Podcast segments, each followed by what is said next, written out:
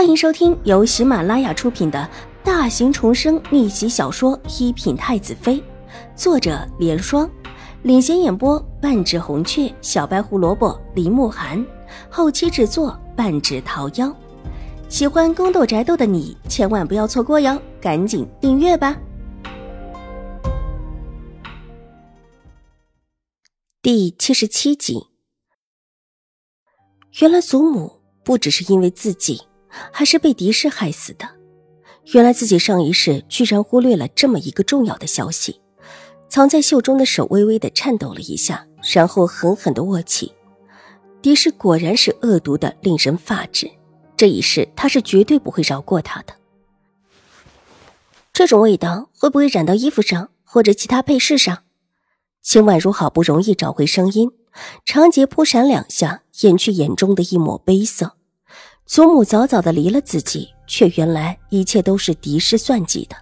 那时边境冰冻，父亲往边境带兵去了，祖母死了，他一位带兵的将军自然会被夺情，不会回来守孝，而是丢了官职。祖母死的无声无息，将军府的后院敌视一人独大，这所有的种种都是因为恶毒的敌视。温柔贤惠、端庄得体，掩住了所有人的眼睛。秦婉如敏感的猜到重要的一点：这一次突如其来的算计，也是因为祖母一再的护着自己的原因，因为仓促才使得敌视露了马脚。若还是同往年一般，随着入秋慢慢的犯病，谁也不会想到他的头上。这种味道很容易在风中消散，如果穿着熏过的衣服，配饰几乎没有什么大的效果。更不会引发疾病，必须浓度很大才行。当然，身体原本就不好的病人，即便是一点点的效果，也会使他承受不住。金星安主摇了摇头，所以还是那个香囊。而现在，刻不容缓的是不能让敌视再伸手到祖母这儿来。师太，现在要怎么做？只能慢慢的调理。而且，不要让老夫人再次闻到那种味道才行。静心庵里是没有这种东西，但是，静心庵主的话没有说完，但这意思却表示的很明白。他往日和老夫人交好，有些话也是能说的。师太放心，我会看这姨母，仔细检查姨母用的东西，不会让这种味道出现在姨母身边。水若兰这时候也从惊骇中缓过神来，一脸正色道：“不只是老夫人吃用的东西，还有其他靠近老夫人的人。”我知道了，多谢师太。水若兰侧身恭敬的行了一礼，再抬头，眼中露出一丝凝重。她虽然不知实情，但是方才静心安主和秦婉如这一问一答之间，又岂会不懂？深深的吸了一口气，心智也越发坚定。他的确不能够在后院的家庙里了此残生。他还有姨母，还有婉如，一个老一个小，都需要他护着。名分，这是狄氏欠他的，即便他现在不愿意给他，他也会要。宁远将军府上的内眷，于是在静心庵里安置下来，因为老夫人的病情的原因，需要亲近休养。住的是最亲近的一处厢房，而且离秦氏姐妹住的都较远。老夫人的意思也是不打扰这一对姐妹休养。水若兰是直接住进老夫人的屋子，和段嬷嬷取香一戏，服侍老夫人。对于接近老夫人的人，先得过水若兰的这一关。